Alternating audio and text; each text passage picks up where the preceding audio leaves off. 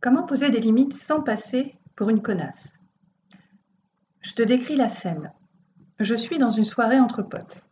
Il est une heure du mat, l'air est enfumé, les volutes de clopes alourdissent l'air, les cendriers débordent de mégots, et en musique de fond, Jeff Buckley chante Alléluia. Les verres de vin se vident plus vite qu'ils ne se remplissent, et je suis au milieu d'un débat passionné sur la gentillesse avec ma copine Anso. Tu sais, un débat du style Dans le monde de prédateurs dans lequel on vit, est-ce qu'il vaut mieux devenir un loup parmi les loups pour se protéger, ou alors continuer à défendre la gentillesse bec et ongle? Et ma copine Anso, qui est une nana absolument adorable et que je connais depuis la fac, me sort tout à coup un truc qui me chavire complètement. Elle me dit moi, le pire truc qu'on puisse me dire, c'est que je suis gentille. Je la regarde, interloquée, et je lui dis Tu plaisantes là, j'espère C'était un de ces moments bizarres, un moment où tu te rends compte que ton amie a pas mal changé depuis qu'elle a décroché ce super poste à responsabilité en région parisienne et qu'elle a dû apprendre à montrer les dents en réunion devant un parterre d'hommes parfois sexistes et cyniques qui sont plus souvent disposés à proposer à ma copine un rencard et à lui parler chiffon qu'à prendre ses compétences et son expertise au sérieux. Dans l'épisode de la semaine dernière intitulé Pourquoi tu n'arrives pas à t'affirmer, je t'explique comment ton éducation et ta gentillesse t'empêchent d'exprimer qui tu es. Cette semaine, je continue sur ma lancée parce que comprendre un mécanisme notif pour toi, ça représente en fait 50% de ton boulot. Et dans cet épisode-ci, tu trouveras donc les 50% qui te manquent pour commencer à poser des limites saines aux autres sans passer pour une connasse, c'est-à-dire en gardant ton éternelle gentillesse pure et intacte pour qu'elle puisse continuer à te nourrir, à me nourrir, à te rendre heureuse et à être une source de lumière dans le monde. Tu as le pouvoir, c'est le podcast anticonformiste qui, tous les mardis, t'aide à te sentir légitime et à t'imposer avec tact dans tes relations sans culpabiliser. Je suis Sophia Andrea, je suis activiste de la conscience. Je t'apprends à assumer ton identité et à te libérer de tes conditionnements obéir à la seule autorité qui vaille, la tienne, et reprendre le pouvoir sur ta vie. Inscris-toi sur www.tuaslepouvoir.com et fais le plein de niac pour revendiquer le droit d'être toi.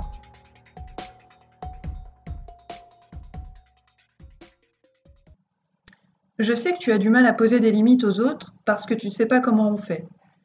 Tu as peur d'être vexante, blessante, voire même de déclencher une engueulade ou un conflit.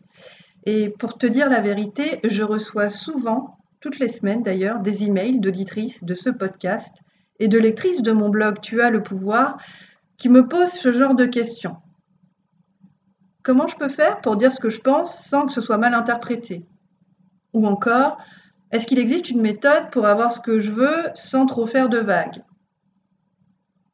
Je sais bien à quel point le problème des limites est au centre de ta vie. Et aucune de nous peut traverser la vie en se respectant elle-même un tant soit peu, sans apprendre à poser des limites saines aux autres.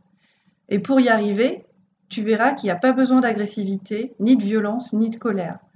La seule chose dont tu auras besoin, c'est d'une once de courage pour pouvoir commencer à regarder comment tu fonctionnes et ce que tu peux changer pour arriver à t'exprimer.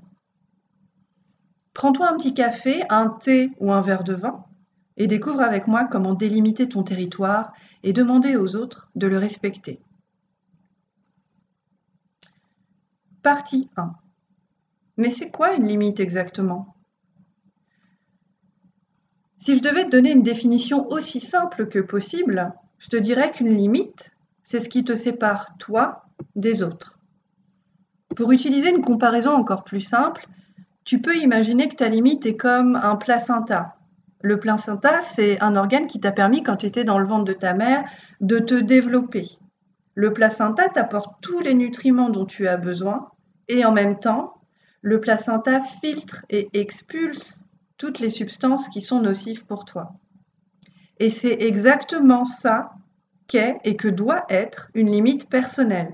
Ta limite personnelle, c'est ton placenta à toi, c'est ton bouclier, c'est ta bulle de protection invisible, c'est ton poumon salvateur.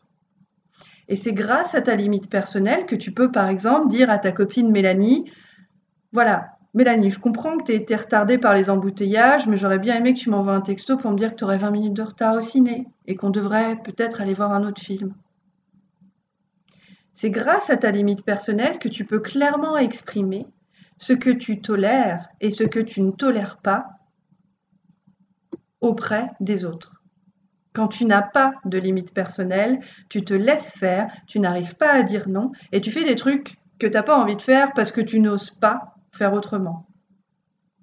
Crois-moi, avant, j'étais comme ça. Voici, quelques conséquences de l'absence de limite que j'ai connue dans ma vie passée. Numéro 1, j'ai accepté de donner des sous à une ONG internationale parce que dans la rue, un type est venu me démarcher et que je n'osais pas lui dire non. Numéro 2, j'ai prêté du fric sans faire de reconnaissance de dette parce que j'avais peur de froisser une bonne amie. Numéro 3, j'ai écouté un membre de ma famille ressasser les mêmes idées noires en boucle pendant des mois, après que cette personne ait traversé une période difficile, alors que j'aurais dû mettre de la distance pour me préserver moi. Ce que j'ai quand même fini par faire, heureusement. La limite n'empêche pas la compassion.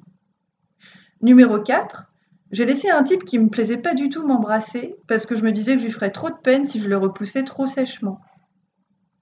Numéro 5, et c'est d'ailleurs quelque chose que j'ai encore du mal à arrêter de faire. J'ai laissé les démarcheurs téléphoniques me tenir la jambe pour me vendre des conneries parce que je n'osais pas les congédier poliment. Et j'ai plein d'exemples comme ça dans ma besace, je t'assure, c'est pas ça qui manque. Pour revenir à tes limites personnelles à toi, sache qu'il existe trois grandes catégories de limites que nous respectons plus ou moins, toi et moi.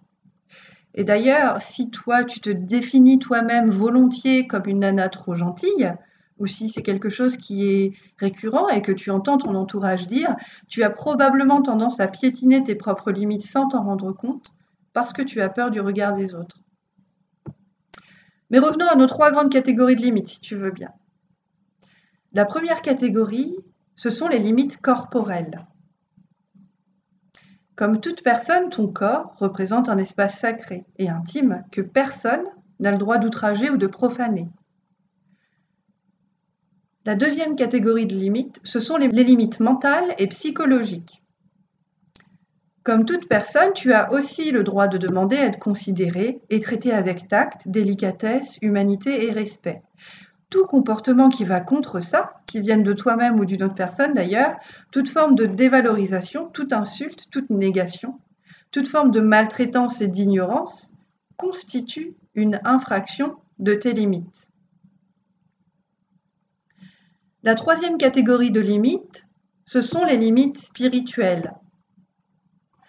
Que ce soit ta religion, si tu en as une, ta philosophie de vie, que tu sois athée, musulmane, bouddhiste ou animiste, tes limites spirituelles sont en fait tout ce en quoi tu crois, ta façon de voir le monde, toute croyance qui guide tes choix de vie. Et là encore, en tant que personne, tu as le droit de demander à ce que tes croyances soient respectées et acceptées.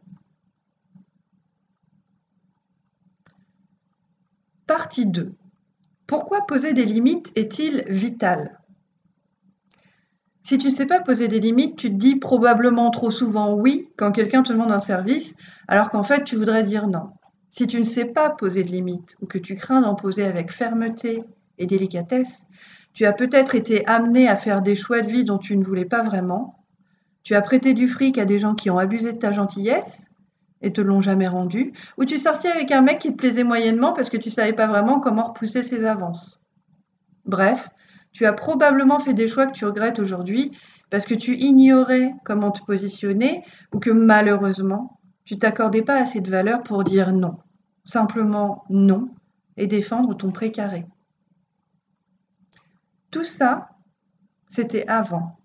Aujourd'hui, tu es là avec moi et on va commencer à modifier tes anciennes habitudes ensemble pour que tu puisses mieux respirer et mettre l'espace vital dont tu as besoin pour te ressourcer entre toi et les autres. Je ne sais pas si tu t'es déjà fait la même remarque que moi, mais en fait, poser des limites, c'est vraiment un exercice du quotidien. Tous les jours, la vie te présente des situations où tu dois délimiter ton périmètre, dire non pour préserver tes intérêts et protéger ce qui est bon pour toi. Que ce soit négocier avec ton fils pour qu'il finisse ses petits pois le midi, ou dire non à ton garagiste parce qu'il essaye de t'arnaquer sur le prix des réparations de ta bagnole, ou même simplement refuser de dépanner ta collègue Martine qui passe plus de temps à glander devant la machine à café qu'à bosser, et qui malheureusement a pris la fâcheuse habitude d'essayer de te refiler son taf au dernier moment. Tout ça, c'est le monde dans lequel on vit tous les jours, toi et moi. Souviens-toi que la gentillesse n'est pas l'absence de limites. Et ton rôle en tant que femme qui apprend à s'affirmer et à exprimer ses idées, c'est d'abord de comprendre que poser des limites, ça revient à préserver ton espace intérieur, ta santé physique et mentale, ton respect de toi-même, ton estime de toi, ton niveau d'énergie, tes valeurs, tes besoins, ton moral et également ta joie. Bref, Poser des limites te permet de rester en lien avec toi-même, en alignement avec qui tu es et avec qui tu veux continuer à être. Poser des limites te permet d'honorer et de revendiquer ta légitimité en tant que femme, de prendre en compte tes besoins, tes attentes, tes valeurs et tes idées, sans les faire passer au second plan, sans les rabaisser, sans les discréditer. Quand tu poses tes limites, tu t'envoies à toi-même le merveilleux message suivant. Moi aussi, j'ai le droit de compter. Moi aussi, j'ai de la valeur. Moi aussi, j'ai le droit d'avoir des besoins, de les exprimer et de demander à ce qu'ils soient écoutés, accueillis et respectés. Quand tu poses des limites, tu rallumes la flamme de ton propre pouvoir. Tu nourris le feu de ton indépendance et tu obéis à la seule autorité qui vaille, la tienne.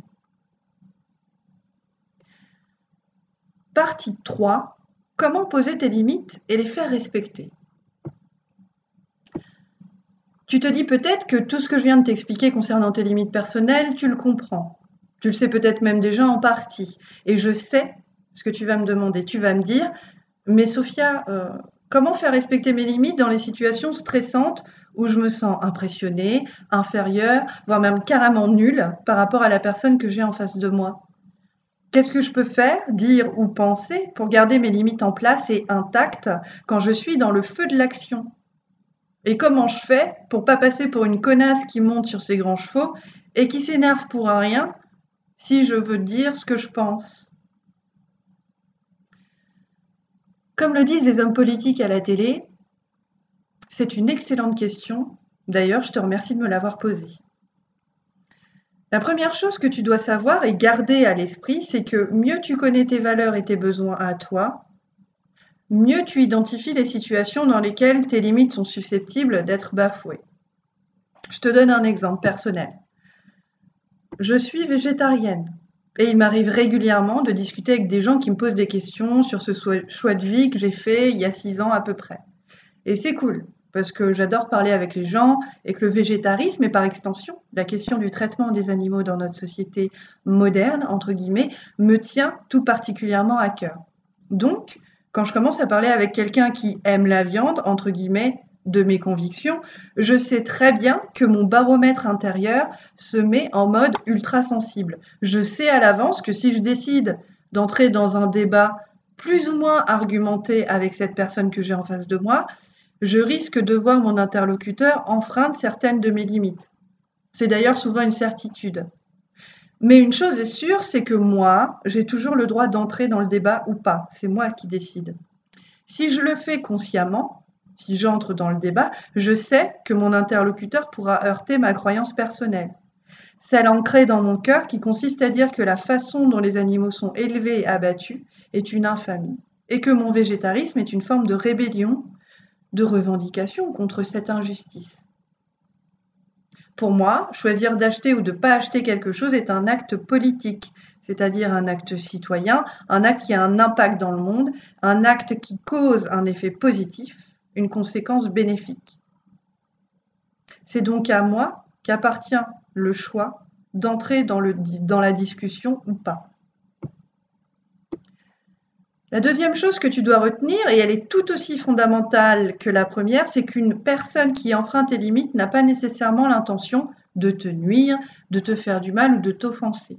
Comme dans toutes les situations de communication que tu rencontres au quotidien, pour garder du recul, c'est super important de faire la différence entre l'intention de départ de la personne qui te parle et ta réaction à toi. L'une ne déclenche pas nécessairement l'autre. Et on croit souvent, quand on se sent blessé, vulnérable ou atteinte, bref, quand on est au milieu de son émotion propre, que la personne en face a pour intention de faire du mal. Mais c'est faux. 90% du temps, cette personne-là va peut-être employer de mauvais mots, elle va être maladroite, elle va pas vraiment bien savoir comment dire les choses. Pense à bien accorder le bénéfice du doute avant de juger. Tu n'es pas ton émotion. Et pour reprendre l'exemple du végétarisme dont je te parlais il y a un instant, j'ai appris moi aussi de mon côté à faire le distinguo entre une vague connaissance, par exemple, qui un jour, euh, dans une soirée, par pur esprit de provocation, m'a dit en me regardant droit dans les yeux, de toute façon, les bêtes, c'est fait pour être bouffées. Et qui a bien évidemment fait monter une vague de colère à l'intérieur de moi, parce qu'une déclaration aussi radicale porte atteinte à mes valeurs. Je fais donc la distinction entre cette personne-ci, qui était quasiment un inconnu, de ce qu'un pote, par exemple, avec qui j'ai déjà beaucoup parlé du végétarisme et avec qui je ne suis pas forcément toujours d'accord sur tout, qui va me sortir un jour pour rigoler, pour me taquiner amicalement. Les végétariens, c'est pas des hippies au grand cœur qui courent dans les champs avec une couronne de fleurs tressées dans les cheveux.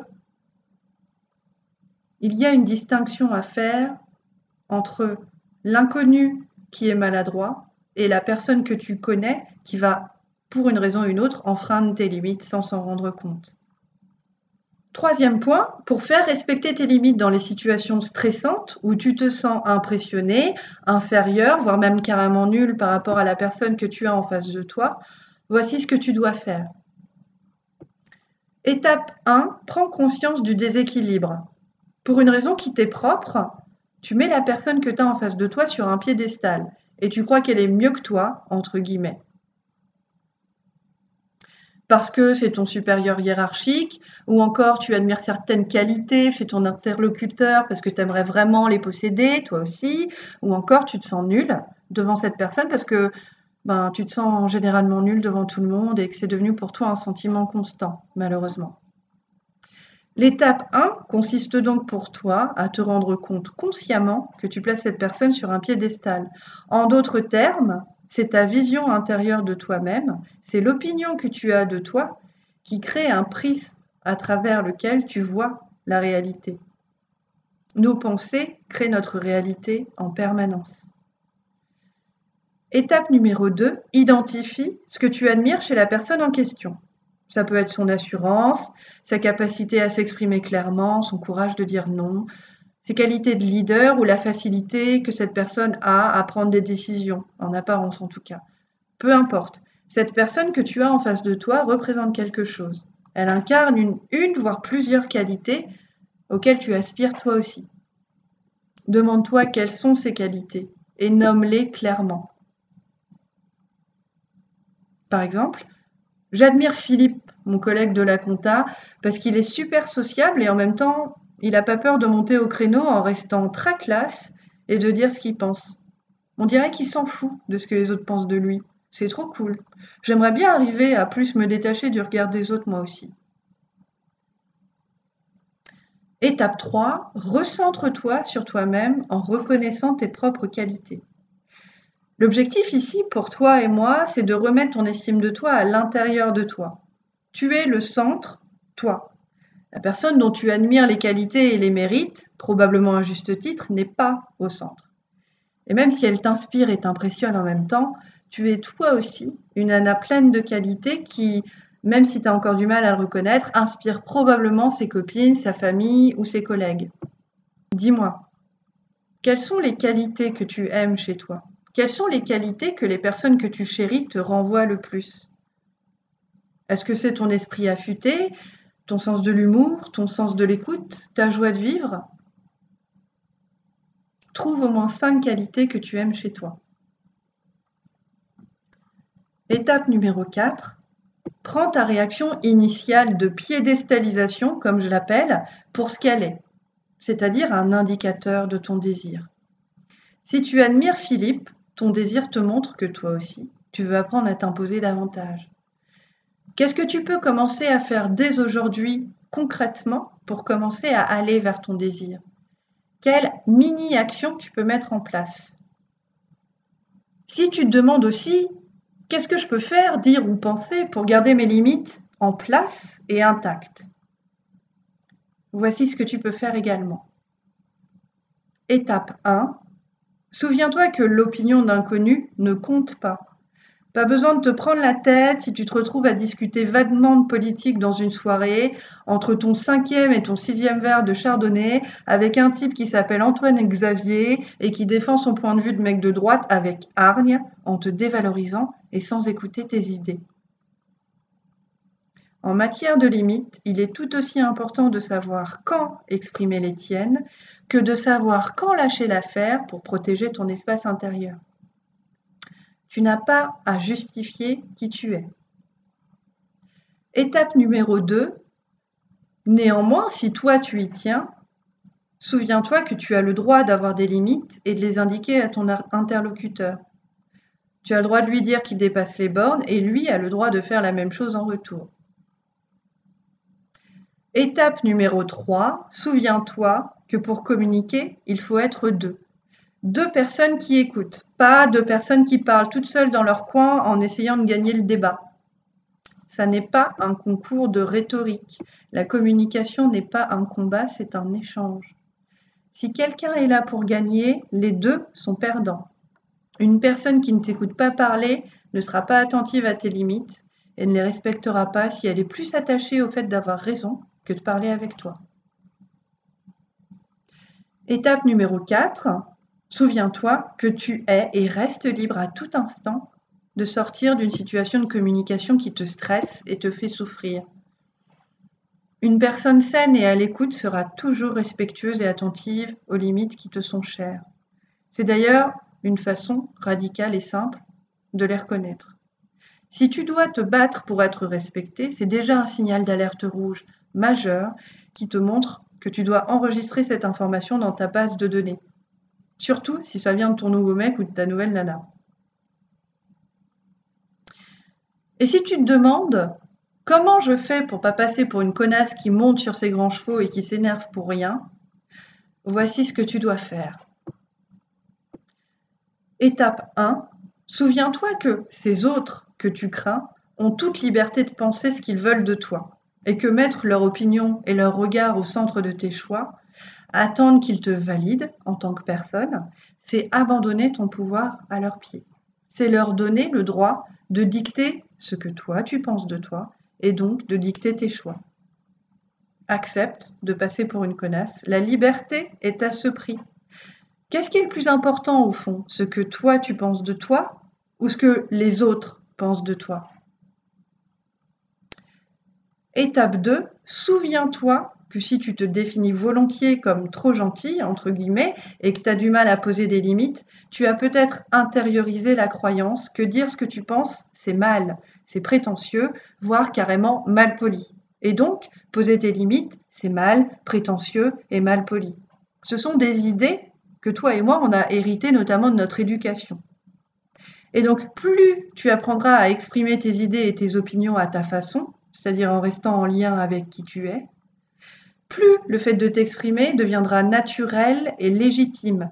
Au début, tu vas te sentir gauche, tu vas te sentir maladroite, tu vas te sentir presque déplacé, entre guillemets, parce que c'est un comportement qui n'est pas encore naturel. Ton ancienne croyance va se transformer au fur et à mesure que tu vas t'exprimer. Et tu deviendras chaque jour plus autonome. Ton niveau d'estime de toi va augmenter parce que tu auras pris les choses en main et tu exprimeras au quotidien tes limites et ta vérité. Donc ton niveau d'estime de toi va augmenter. Et tu vas donc en faisant ça créer un cercle vertueux qui va te permettre de te sentir galvanisé à l'idée de t'exprimer. Plus tu pratiques, plus ton estime de toi augmente, mieux tu te sens. Poser tes limites tout en restant cool et respectueuse de l'autre, c'est complètement faisable et compatible. Le plus important pour toi, c'est de te souvenir que tu as le droit de demander à ce que tes limites soient respectées. Poser des limites aux autres, c'est pas brutal, c'est pas intolérant et c'est pas violent non plus. C'est avant tout un acte de gentillesse et de bienveillance envers toi-même. Plus tu exerces activement ton droit d'être respecté, plus ton estime de toi augmente et moins tu laisses le regard des autres dicter ta façon d'exister. Tu as le pouvoir, c'est le podcast anticonformiste qui, tous les mardis, t'aide à te sentir légitime et à t'imposer avec tact dans tes relations sans culpabiliser. Je suis Sophia Andrea, je suis activiste de la conscience. Je t'apprends à assumer ton identité et à te libérer de tes conditionnements pour obéir à la seule autorité qui vaille, la tienne, et reprendre le pouvoir sur ta vie. Inscris-toi sur www.tuaslepouvoir.com et commence dès aujourd'hui à construire ton socle de pouvoir.